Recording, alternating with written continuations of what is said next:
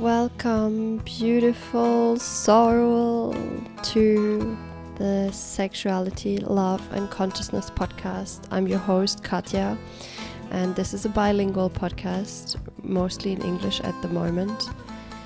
And I am inviting here people to speak on the topics of sexuality, love, and consciousness.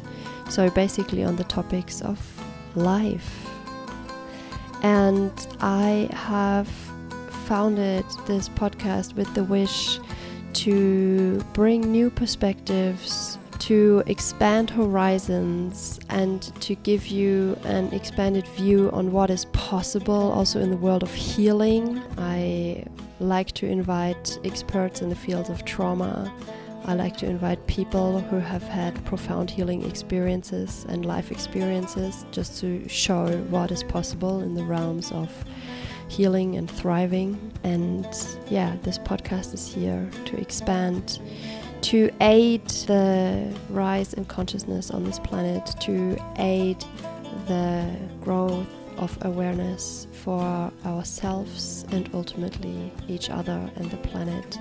So I hope you enjoy. I thank you very much if you're here and listening. I'm always open and curious to hear from you and to receive feedback how these things here land for you. And now I just wish you a beautiful time. Enjoy.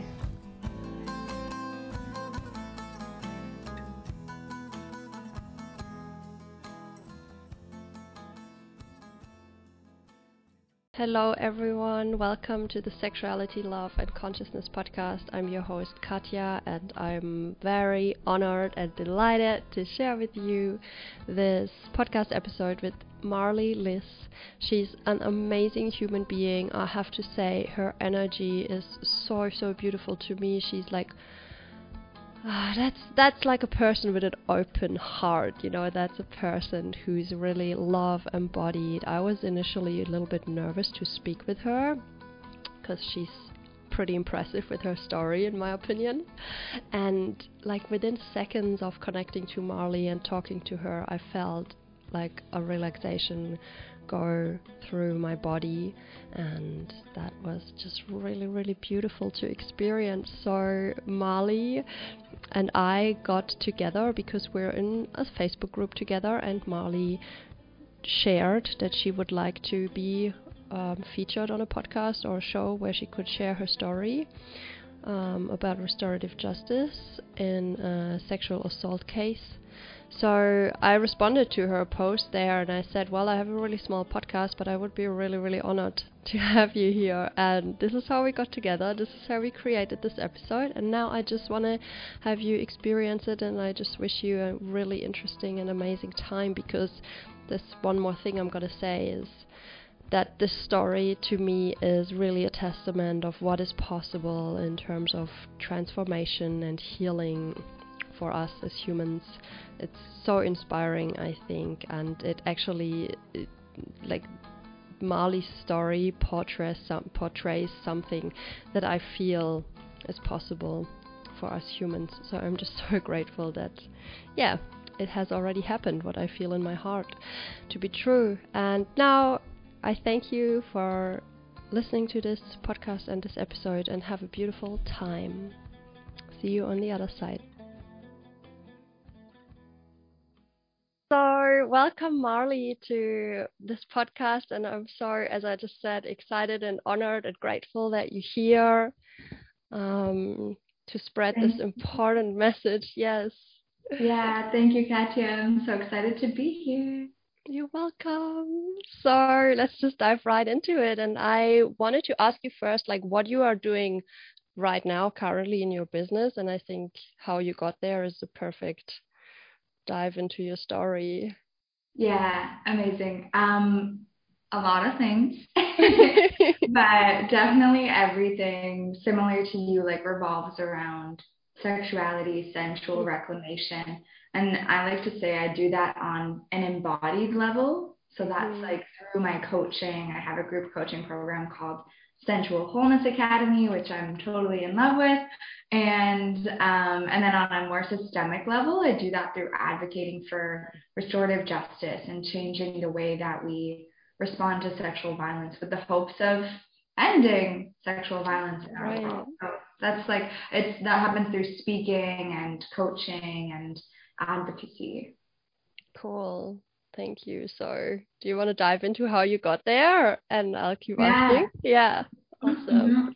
So I'm sure as most people can relate to, like it feels like it's been a lifelong journey, right? You're like, Mm, leading up to this, but the most relevant parts are because I won't go into my entire life story, but the most relevant parts, I guess, in in 2016 was really like the catalyst that changed my life, and I experienced sexual trauma, um, rape from a stranger wow. one week after getting home from an ashram. So I was actually living on a, a meditation center. I was 21 years old. I don't, it was kind of like the universe brought me there. I wasn't like deep into spirituality, but I needed a job while I was traveling and they were hiring. I was like, okay, like I like yoga for a workout. So I was like, okay. Um, but I ended up living on this ashram for the divine feminine for like three months. Um, and when I got home from that, I was so inspired by everyone I'd met there and their stories. Like I heard so many older women mostly tell their stories of what brought them to a healing center. So abuse, divorce, loss, like so many life-changing events. And I got home and I was studying social work and I was like, I want to do this with my life. Like I'm so passionate about this. And I was about to plan my first workshop on body image. And just one week later is when I experienced rape.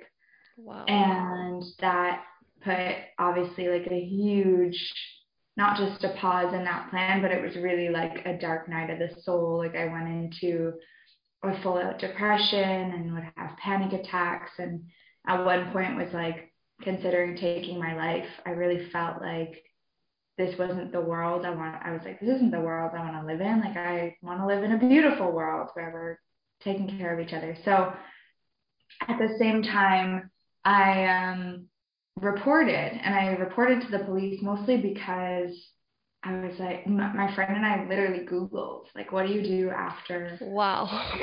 yeah, it was so, it was such a moment of like shock and trauma Mhm. and everything. We were just like, ah, what do we do? And we literally Googled it. Yeah.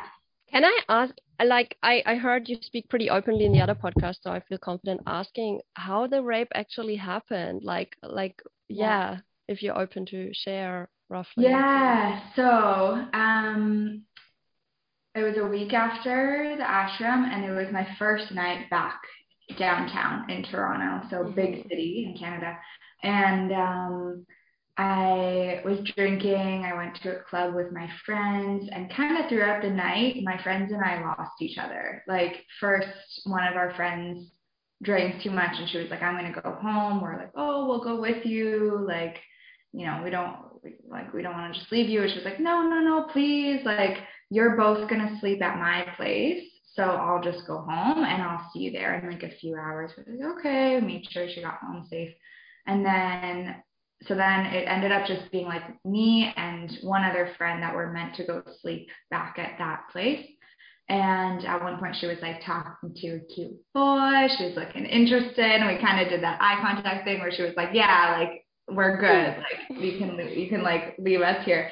Like, "Cool, yeah." It's like super extroverted, social. I was like, "Awesome, I'll go dance on the dance floor by myself." Cool. Um, so I went, had a good time for a while, was dancing, and then I kind of hit that point of drunk and tired where I was like, "Okay, I'm ready to go home." Mhm. And I started looking for her at that point and I couldn't find her. I was like, I don't see her. Got my phone out, called her, called the friend who went home. I was like, shit, I don't like I don't see them. Um, so I kind of kept looking around and that's when I ran into this guy. Um, I'm not allowed to name him legally, so I'll just say like this man. Um, so yeah, I ran, or it feels good to say this guy. So I ran into this guy, and right away he was pretty like handsy. Um, but I was I was drunk, right? So he was pretty handy and I was like, "Hey, dude, like I'm leaving in a second. I just need to find my friend." Like, "Oh, no worries. I'll help you look." Okay, cool. We start looking around, start looking around, still can't find her. We end up on the dance floor, good songs playing. We're like, sure, let's just dance for a song. again, he's like super handsy, and I'm like, mm, okay, like like hand under the shirt right away. I'm just like, mm, Mm. like this this guy's, you know. So again, I was just like, you know what? I'm just gonna go. Like I'm just gonna head to the front and grab a cab. And he's like, okay, okay, I'll make sure you get one. So we walk out. He's we like walk to the front. And this is really wild in terms of like synchronicity. He's like, okay, I'll, I'll like he pull. He's like, okay, cab pulls up. Um, cab driver's like, what's the address? I'm like, oh, I'm going to this building in Toronto. Toronto's a big city, like Mhm. probably a thousand apartments or a lot more. Like, and I'm like, oh, I'm going to this building. Again, I'm not allowed to name it, but. And he's like, oh, holy shit! Like I live in the same building. Wow. And he actually did. Like it sounds like he was bullshit, but he actually did. And I was like, oh, and he's like, we might as well go together because then we can split the cab. I'm like, yeah, for sure. I want to pay. So we get in the cab, and again, he's being real handsy to the point where I'm like, hey, buddy, like I'm really drunk and tired. Like I just want to get to my friend's place and go to sleep. And I knew my friend's there for me to knock on the door, right? So he's kind of like, I was like surprised the cab driver wasn't saying anything when I said that. But we get back, we get to the thing. I'm about to like put the code in to buzz my friend, and I've been away for like three months. I'm like, ah, like I don't remember what unit it is. Like I don't. So again, I get on my phone. I'm like trying to call them. They're not answering, but I know at least one of them's there. He's like, no worries, no worries. I'll let you in. Okay. We get in. We get to the elevator. We get in the elevator again. I'm like, I don't know what unit it is. Like I don't know what to do. They're not answering. I call again. I text. Um, I'm like, honestly, like I'm so freaking tired. I just want to like go to sleep, get to their unit. He's like, oh, that's like that's so stressful. No worries. Like if you want to just like lie down in my unit while you wait for them to answer, you can do that. And I'm like, okay. And so then I end up in his unit. And for a moment, he's like really nice. Like he's been throughout the story, right? Like he's been really helpful. So for a minute, he's like, okay, no worries. Like, you can lie down in the bedroom. He gets me a glass of water. He like leaves the room. Oh, that's so nice. So then he comes back like two minutes later and just full swish, just like pulls down my pants, um, starts touching me right away. And I'm like, whoa. And I said, like, I'm really drunk. Like, I don't want to do this right now. Like, I'm basically about to fall asleep. I'm not available for this. And he's like, but it still feels good, right? And I'm like, no. And then he just keeps going and keeps going. And um, you know, I said like no a bunch of times. He like covered my mouth at one point. Wow. And it lasted like four hours. Like it was like a long, a long assault. And um, I know that too because like by the time he finished, like he like you know got a condom at like at least he was condom penetration and everything. By the time he finished, it was like light outside. And I was like, whoa, Fucking it's the next day. like so it was really awful. Obviously, my I just like froze as well after a while. Like after saying no a bunch of times, I was like, it's not working. Like me saying no is not working. Mhm. And I just kind of froze and then like ran out in the morning. And that's when um I ran to my roommate's place and that's when like we Googled what do you do? Yeah. Wow. Wow, thank you for sharing it so detailed. That's I'm I'm just actually thinking that but just the fact that you can share it this detailed, it it to me seems like you've healed it so profoundly. It's it's really amazing. Yeah, I think my association with it has changed so much because, like, as we'll get to, like, it ended up being so healing and such a Mhm. empowering, like, reclamation experience. So it's still like I still am like, oh, that's like, you know, Yeah, but I, I but I'm not like in it, you know. So yeah, thank you. right. Um, so yeah, Where do you, we go from there? So it's like I actually heard this on the podcast yesterday that you went to the hospital because that's what Google told you basically. And do, do you want to go from there? Like what I found yeah. interesting how how rough the legal system was with you and how that's actually pretty traumatizing as well in the follow up. If you just want to yeah. get into that a little bit. For sure. So. Yeah, like I said, I reported mostly because it was like, that's what you're supposed to do. And I also didn't want nothing. It was like, hey, you can either go through this whole court process or nothing. wow. I don't want nothing. Um, and I didn't know restorative justice existed yet at this point.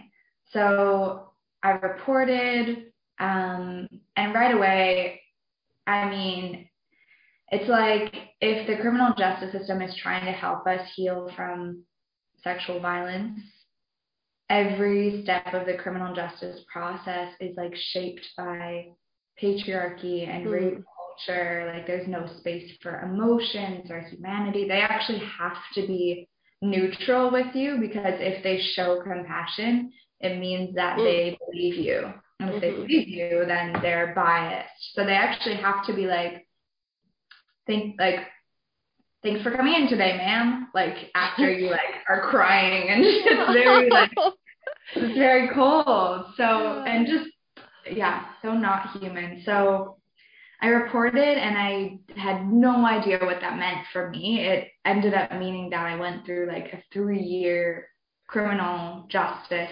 process, which it didn't even conclude. Like that was the start of it. Um, so two years went by before the first trial happened. And I don't know about Germany, but in Canada, it's like we have one trial to see if there's enough evidence to go to mm-hmm. the big criminal trial. Mm-hmm. So two years went by before we had that trial. In that time, I was just healing. Like I was not focused on that process. I was like, I need to be okay. This is when I found like tantra, sacred sexuality. Right. I like went on this really deep kind of worldwide tour, like trying all the modalities, um, which was amazing. And it was also like such a a do or die kind of intense healing journey. Um, so yeah, two years went by and then went to that trial and um, it really felt like I was the one on the stand. Like I was up on that stand for like five hours. They were asking me so many invasive questions. Again, they're totally cold, neutral.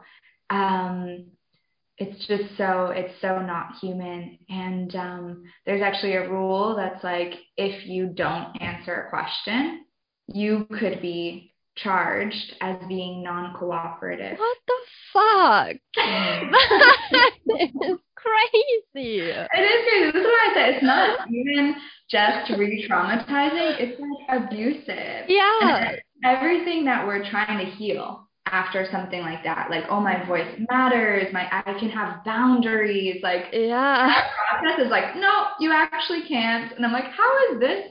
How we're healing this? It doesn't make any sense yeah. Wow so were your like two years of healing journey like helping you already at least in the trial? Like um it was helping me a lot and at the same time that almost felt like a relapse like it mm. knocked me back you know because it's it's really hard to be like yes i deserve to have boundaries my voice matters but like this whole huge system is like mm-hmm is like, yeah, okay, we know that you're the one who went through this, but this isn't about you. You don't matter. This is about our country's statistics and our whatever. And you're like, you're like, where is the heart? Where is right. the humanity?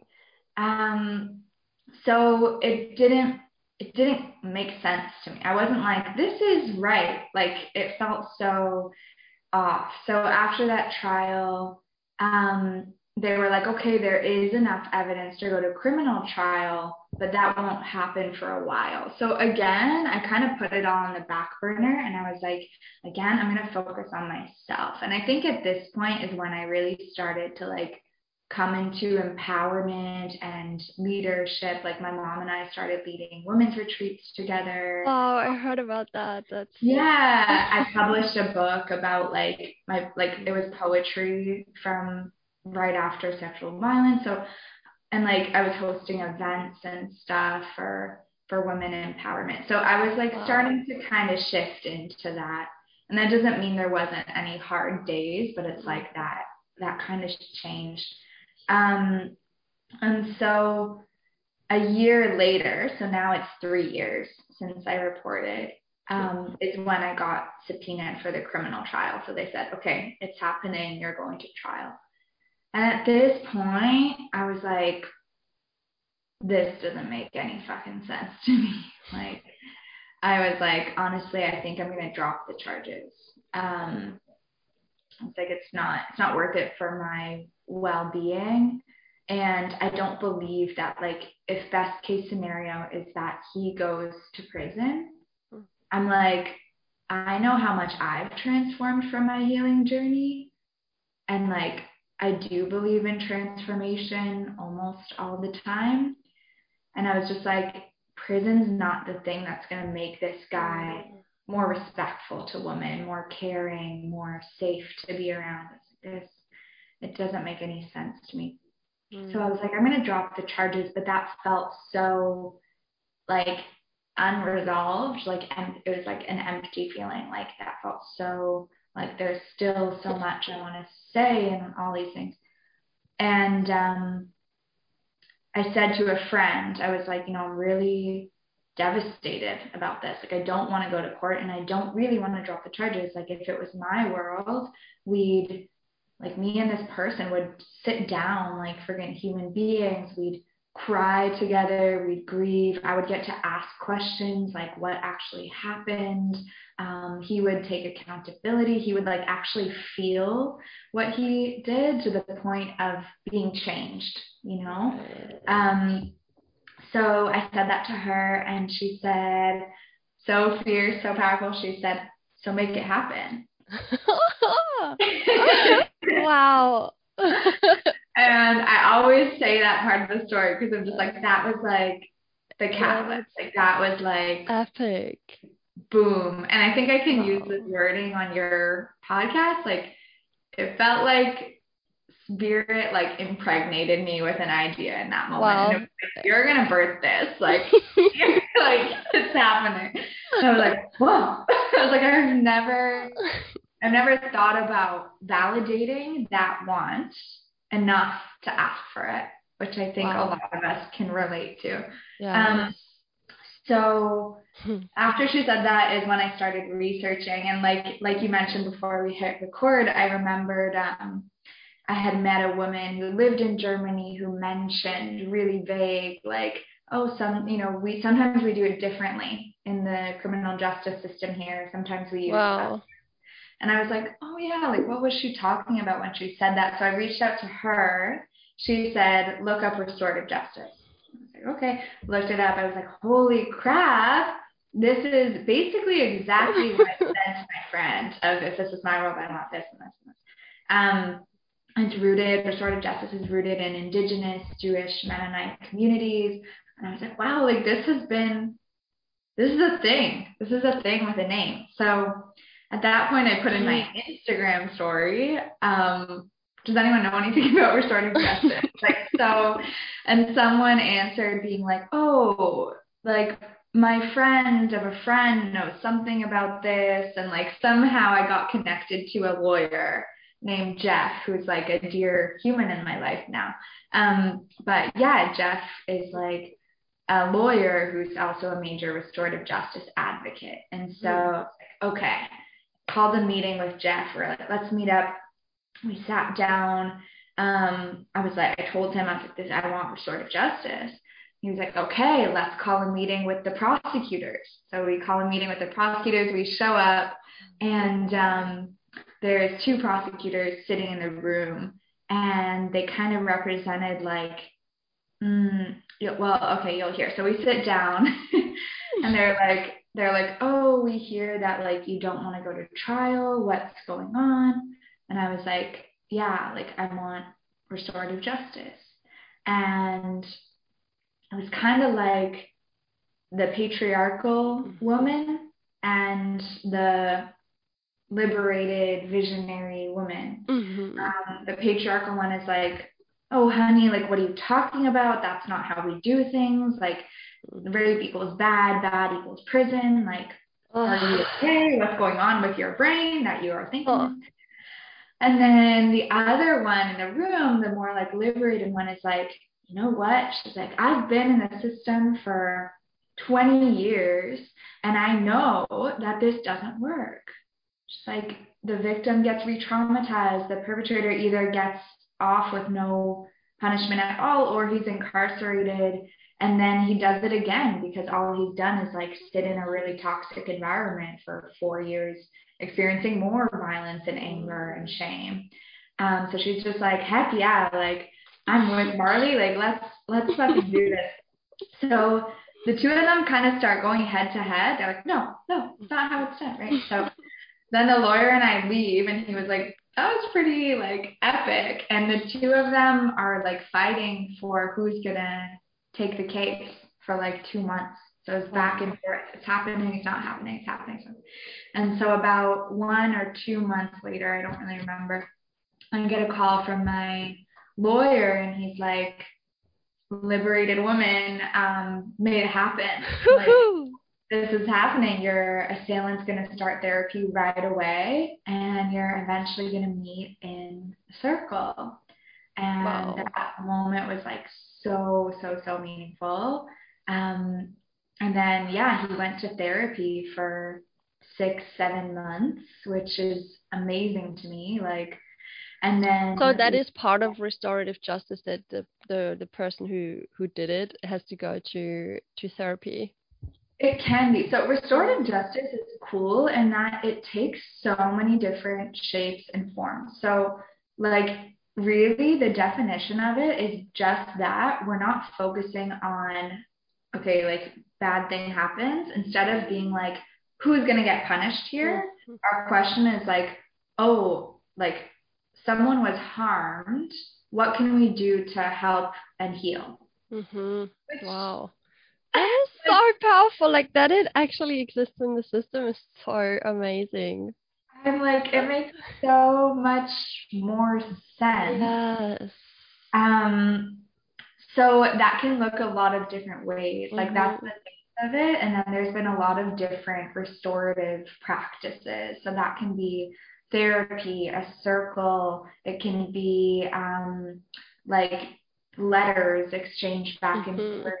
Be like someone doing volunteer work, and that is meaningful, you know? Yeah. So did you request that or how like Yeah. you get to choose what what you want in there or how does that work? I That- did. So it's not like this is something that happens all the time and Mhm.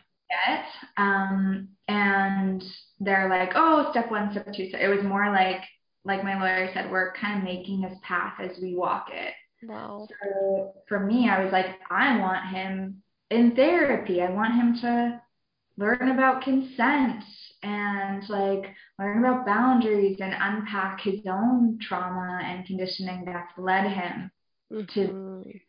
like this and to lose himself like that too, you know? Um, so so he did. Like he went to therapy for like six, seven months, which is Wow. amazing. Um, and I think of that, I think of that TED talk. I forget who did it. It's this amazing woman, and it's called Trauma Not Transformed is Trauma Transferred. Okay, I think I heard that title. And I think it's exactly that. It's Yeah. like he either is gonna, you know, like he actually unpacked his stuff. So then, and then we met in the circle about seven months later, and it was an eight-hour circle where we like face to face.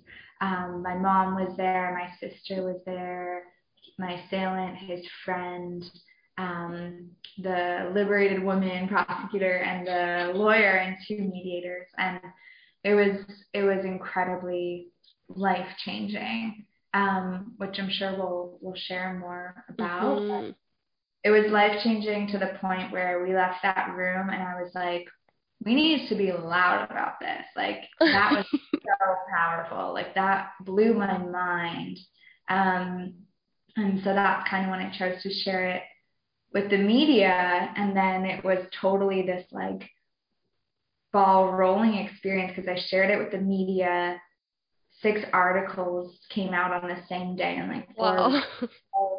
I started getting like hundreds of letters, like DMs and emails from survivors. And that's when I was like, I'm going to do, like, this is going to be my work. That's when I launched my coaching business. That's when I started like doing this work every day. Um, a speaking career kind of naturally happened because people were like, I want to hear the story. Mhm. Um, so honestly, since then, it's like that wave has continued um, right to. So, but it, it does feel so transformed. Like that's why when I said I think of it, and I don't think of this like tragedy powerlessness. I think of like taking power back, like women standing up for ourselves and the healing we deserve. So Mm-hmm. Wow. I, I there's like one one coach in the online world who said this quite often, like make your pain your power, and I think this is very, very accurate in your case. It's so Yeah. huge. Yeah. And I just I just want to say that I love it so much because like I I definitely grew up also in an environment where it was said like, oh my God, if something like this happens to you, you're never gonna be happy again. Your life is always gonna be hard. And wow, like hearing your story, it's such a proof that it can be otherwise. Um, I just wanna like highlight that. Thank you. Yeah. Yeah, welcome. So, yeah, I am curious about the circle and what was happening in there uh, for you as well as for your, I think, Mhm. assailant is what you said. Yeah. Or the Um, guy. Yeah.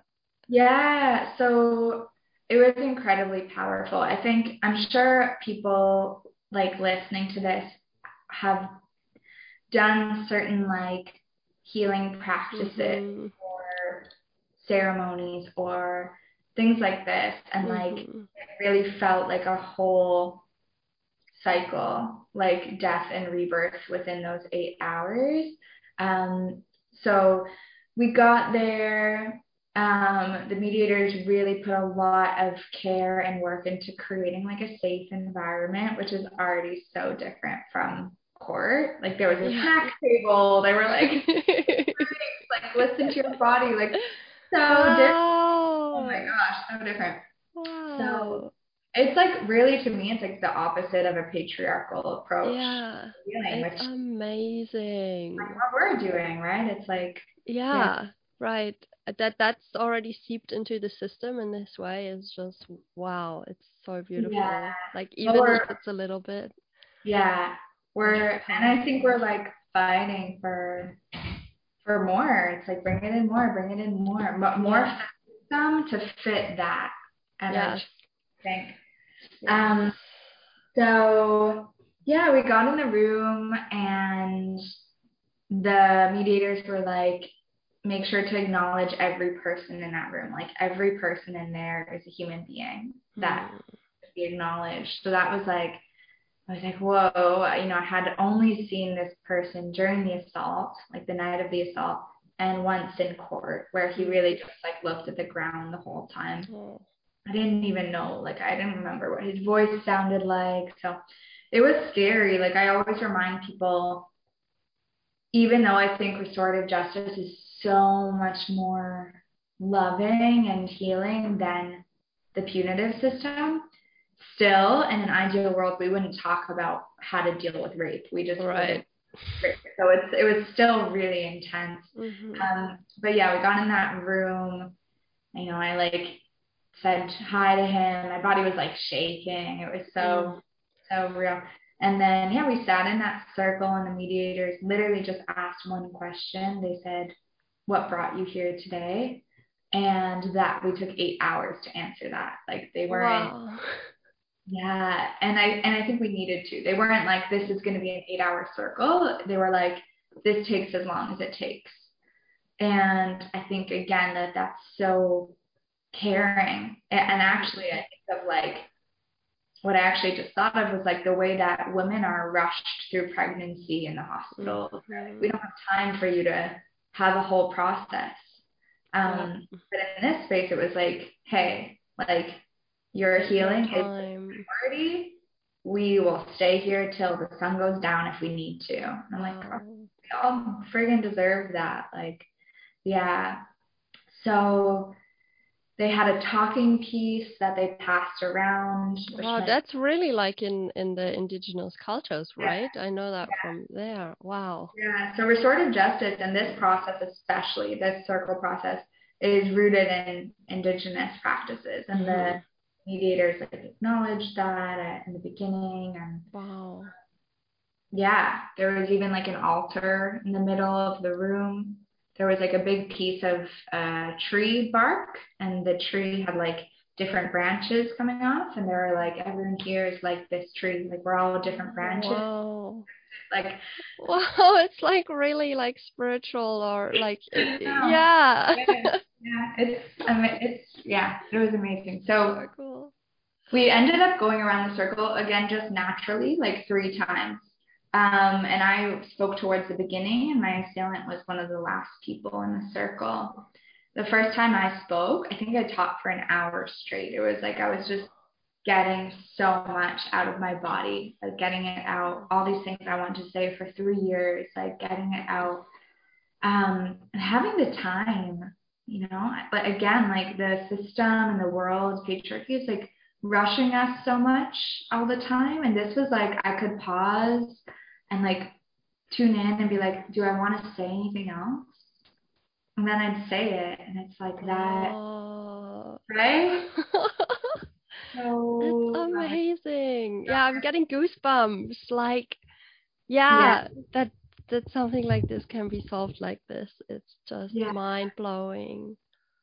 So when they got to him, it was like obviously a very intense moment, but he he really he really showed up with like full presence. And my fear was that he'd kind of like go through the motions. Oh, I have to mm. do this circle, like go through the motions. But no, he was there. Like he was like like crying at different points. Like he was like making eye contact. Like and he said, you know, like I'm sorry, I sexually assaulted you.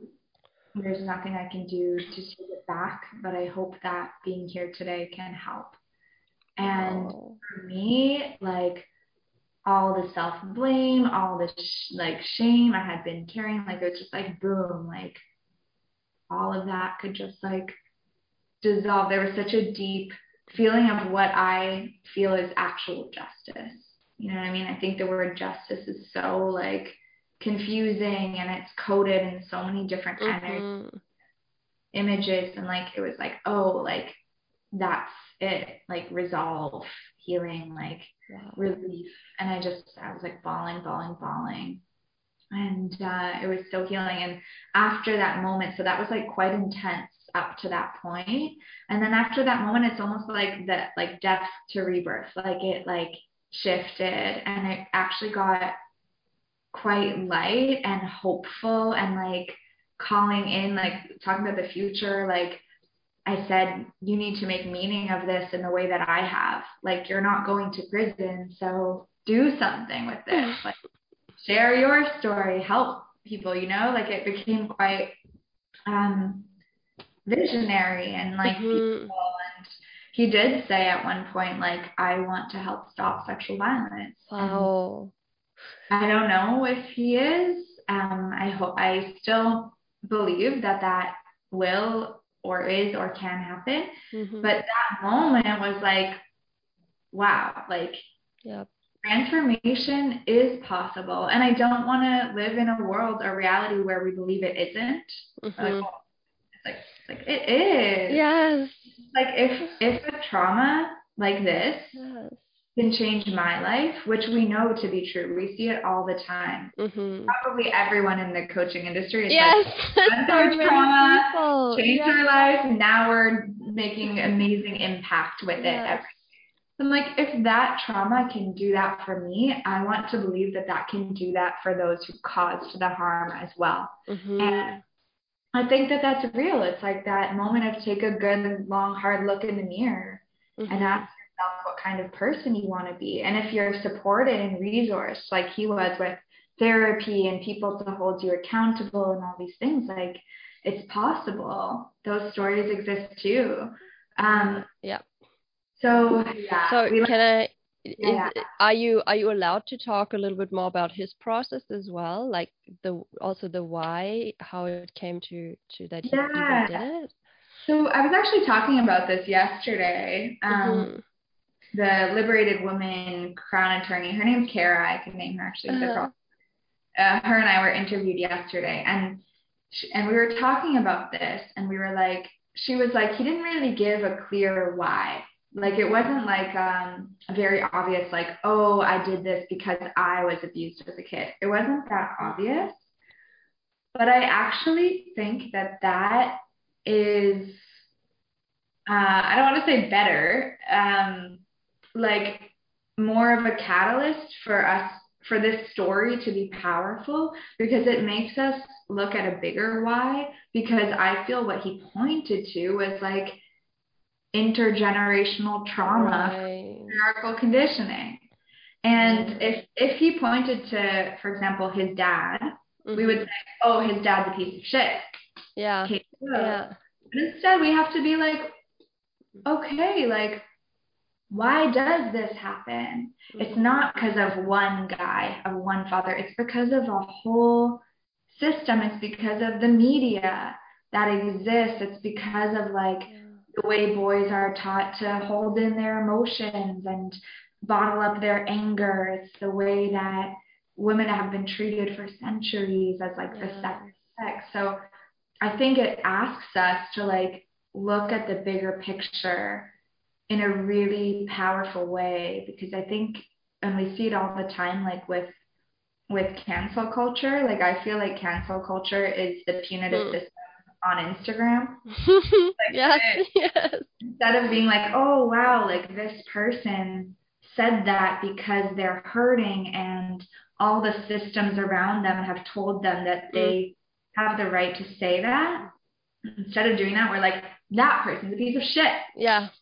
Yeah. It's like when does that end? Nothing's gonna change with that. It's just a bunch of people are gonna go to isolation and shame and doesn't make any sense. So yes, yeah, yeah. Mm-hmm. Wow. So he didn't he didn't really tell his why. He just basically more said he's sorry or like what um, what else came from him? About he shared about again like patriarchal culture and rape culture without without necessarily saying oh this happened because of rape culture he was like i grew up in a culture where where it was cool to like say i'm gonna bang that chick yes you know right. it's like a culture where it's normal to like get a girl really drunk so that you can have sex. I grew up in a right. culture where my friends high five me when I take a girl home. Like those are kind of the things he was sharing about. And so is that possible that that the act from his perspective wasn't necessarily even rape at at least in the beginning? Like he had an interesting journey. So it I mean, it was very, it wasn't even one of those like um, blurry consent things. So it's like I said no a bunch. Yes. yeah. Okay. You know. Um, interestingly, this is like a bit intense. Like, but during the rape, which remember it lasted like four hours. Every once in a while, he'd be like, "I'm sorry, this is so fucked." Wow. But then he'd continue. Wow. And that wow. was huge to me. Mm. And it hmm. also confused me, but also I think was the catalyst behind a lot of this because I couldn't just say, oh, he's like a psychopath who's yeah. like, I was like, he was like feeling guilt mm. and continue, like, he was having that kind of inner battle. So, mm-hmm. Yeah you just said you were so confused about that. I think that just like to me it also feels like he is was so confused about just as he said himself what what does it even mean to be a man? What does it mean to be yeah. intimate with someone? Yeah. that it really feels like there was so much confusion in himself going on. That's mm-hmm. wow. Yeah which it was so um disturbing and humanizing. Mm-hmm couldn't just say this was like a I was like he like I saw his emotions. And yeah. right? So it was like whew, it was confusing but it also asked me to change my belief system about good people here bad people here. Mm-hmm. binary right? I was like whoa we're all we're all everything. Yeah exactly. So yeah. um, I think that played a big role. So he did share that he kind of like denied it at first. He was like, no, like, ah, I heard this really interesting podcast recently, and they were talking about um, like narratives and how we, all of us, have a narrative about who we are. Mm-hmm. This is who I am. This is what I love. This is what, and when something like an event or someone else's perception throws a wrench in that and says, no, you're not this, you're this, that's like so challenging for us. It's like difficult to face and it's and it's traumatic in a way. So oh, yeah.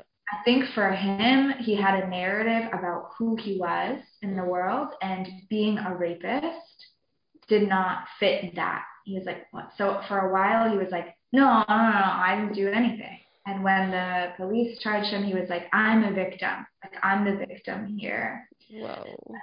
And it wasn't until another woman in his life, like a friend, told him that she was raped. And he felt like, like, you know, compassion for her. And I think he said to her, like that wasn't your fault. Like she kept saying this is my fault. And he said that wasn't your fault. And right when he felt that kind of empathy for her he said everything unlocked and he like could no longer wow. deny or even like avoid the guilt around that. Um that is so, synchronistic as well meeting the her. thing, like, yeah. So yeah it was it was so so transformational and um yeah. Wow.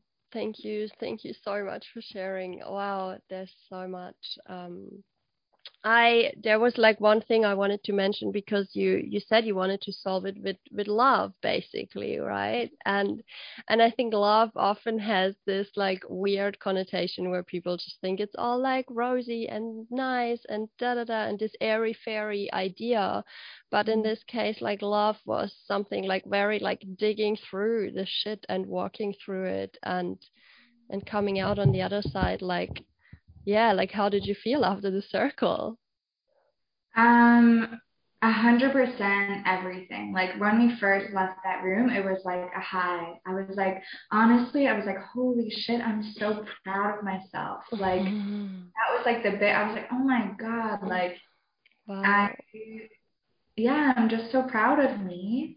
And then i think like the next day or two days later i felt like emotionally hungover as fuck. Like I was like exhausted. I was like, I'm not moving for two days. Like so I mean, I think that for me, a, a huge part of love is like being like realness like the realest realest realest most honest thing you could possibly say mm-hmm. and i think mm-hmm. that court and even a lot of our world outside and like relationships and things is us bullshitting each other. Being right. like, oh, that's fine. No, yeah. that's fair. like love to me is like digging deep, deep, deep, mm. deep, deep freaking down and saying like the most vulnerable yes. thing and being like, I was really hurt by that. Or mm-hmm. or like I'm I, I'm so sorry I did that. Like that's so vulnerable and real and honest and that's so courageous to me.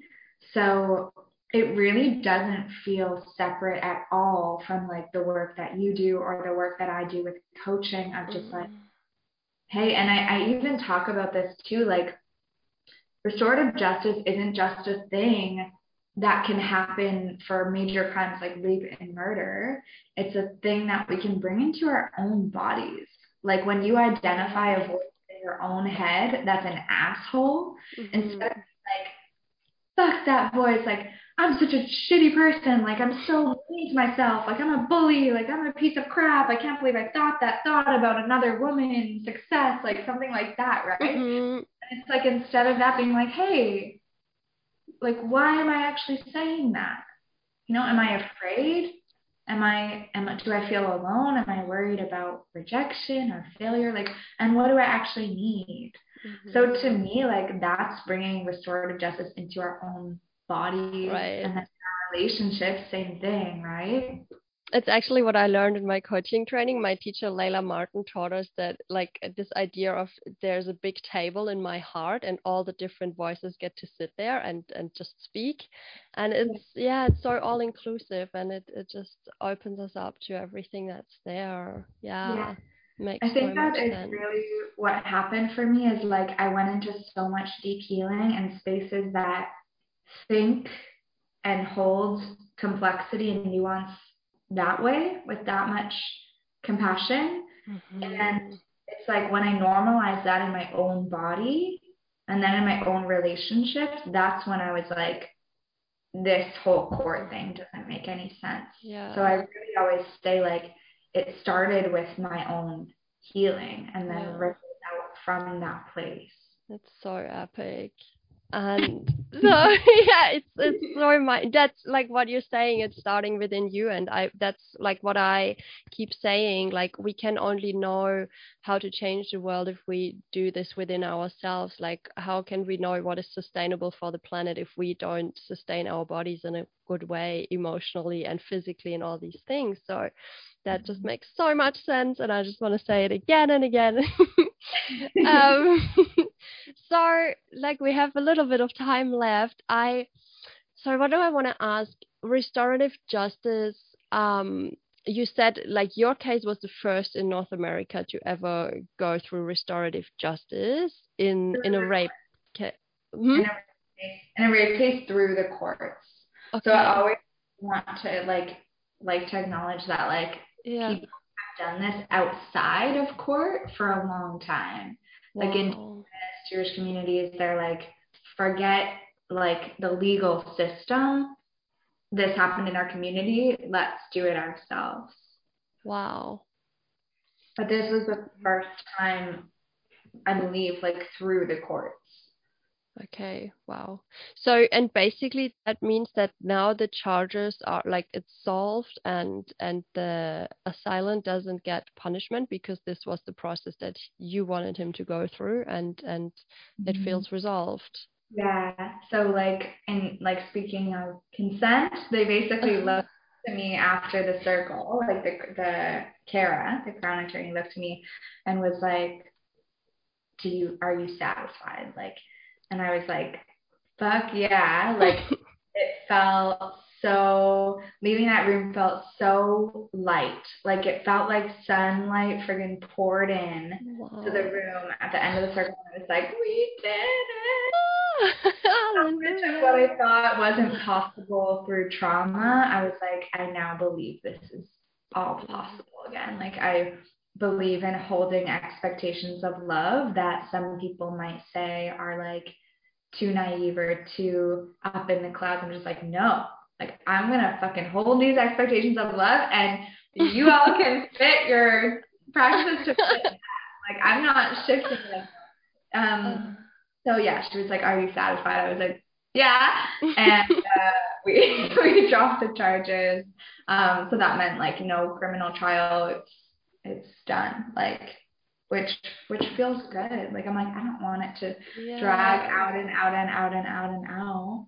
Imagine I'm like, oh, I'm so happy I'm not going through a justice process anymore. Like for three years, that was just in the background all the time. Yeah. and it it feels so powerful for him because as you mentioned i think jail actually just makes things so much worse because they they learn more violence there and more shame and all this stuff so that's mm-hmm. so amazing and so you are now advocating for restorative justice and how do you do that? Do people like come to you ask about it? Has there like been more cases where restorative justice has been used because you inspired that? Are you supporting people to go through it? How mm-hmm. does it um, work? um, so the main work that i do is well to be honest like i've played around with different roles in this movement mm-hmm. because it's not like I invented it, right? It's like this has been going on for so long, and there's been people all along who have like organizations and agencies. If you Google, like anyone listening to this, if you Google restorative justice plus the town or city you're in, mm-hmm. you'll see like restorative justice agencies pop up. Wow. Um, but what I've learned, because I've been asking, like, what is my role in this? So, what I've learned is that an organization told me like we're so busy with our actual programming that we don't have time to like build a public mm-hmm. profile so people don't really know about us mm-hmm. so for me i'm like okay uh, i want to support and like blasting this out to the world through speaking and storytelling getting it in the media like featuring different yeah just different stories and then pointing people towards hey mm-hmm want to know more about this, like Google the restorative justice agencies that do exist, like they do exist. Um, so that's kind of like the main way I do it is through speaking. And I feel like, like for a while, I was like trying different things that didn't fully fit with me, you know, in mm-hmm. the movement. But what I feel is like my role in this is to like tell my story, speak from the heart, and share the why behind it. Like, why would someone want restorative justice? And to help shift hearts and minds about what we believe um, and how we believe we should deal with harm. So, speaking, storytelling, mm-hmm. the main thing. And then, in terms of like supporting people who are going through through it, I really like. I do offer some consulting sessions where people can like mm-hmm. book a session with me and talk about their actual justice process. But mainly, I support um, women and non-binary folks through my coaching programs mm-hmm. that feel like really just fulfilling to me. Like that work feels so like pouring into my cup, and uh, and it's all connected, right? It's like mm-hmm. if you're working with me and you're going through that, we're obviously gonna like go into yeah. action as well as like your own healing at the forefront. Mm-hmm. Yeah, amazing. Storytelling is a pretty indigenous uh, thing as well, right? From storytelling, we learn. So. Yeah, and Jewish too. Like there's also so my family is Jewish, and there's yeah. also um, a lot of Jewish roots in restorative justice as well. So that's been like really beautiful to reclaim too. Wow! Wow! Going full circle. so cool. Yeah. Wow, Molly, this was amazing. I just want to thank you. Is there anything you want to say to finish? Uh, where can people find you? I'm going to put stuff in the description, but if you want to say anything to close this off. Yeah, um, definitely follow me on Instagram. I love hearing from people. Like if this moved you and impacted you, or you have questions or whatever, like send me a DM. I'm so here for it. My thing's just Marlee Liss. I'm sure we'll put it, but it's M A R E L I S S. And then if you hit the link in my bio, you'll see everything there. You'll see my coaching. You can book a one to one call with me, um, like consultation. You can see the Sensual Wholeness Academy details. You can also see a free training there. I'm going to be putting out a free training soon that's like about central safety, like feeling wow. safe weaving in those restorative mm-hmm principles. So that feels exciting. If you go to Marlee, I'll send you this, marleeliss.com slash free training. Yes. You'll see something there. Um, but yeah, I, I just, I thank everyone for listening and I honor whatever you might feel listening to this because I think it's a story that can be really reassuring, can be really validating, can be really challenging. Yes. Um, can piss you off. Like I honor all of that. That's all welcome. And um, I just like see how as human beings we're all doing our the very best we can. So yeah. I'm proud of us, humanity. yeah. Thank you. Thank you, beautiful. Thank okay, you you're welcome. All right, beautiful soul. This was the podcast episode with Marlee. I hope you enjoyed, or I hope you got inspired, you learned something, it moved you in some kind of way, and yeah, if there's anything you would like to share with us, with me or Marlee, you can contact us. The details are in the description below. And yeah, I really, really thank you for your time. This was almost one hour. And I know we have busy lives, so really thank you very much if you took your time to listen to this story. And I hope to have you again on this show. And if there's anything particular you actually would like me to speak about, or even some people you would like me to invite here that you think might be fitting, I'm open for suggestions. Um, yeah, let them come. Bye bye.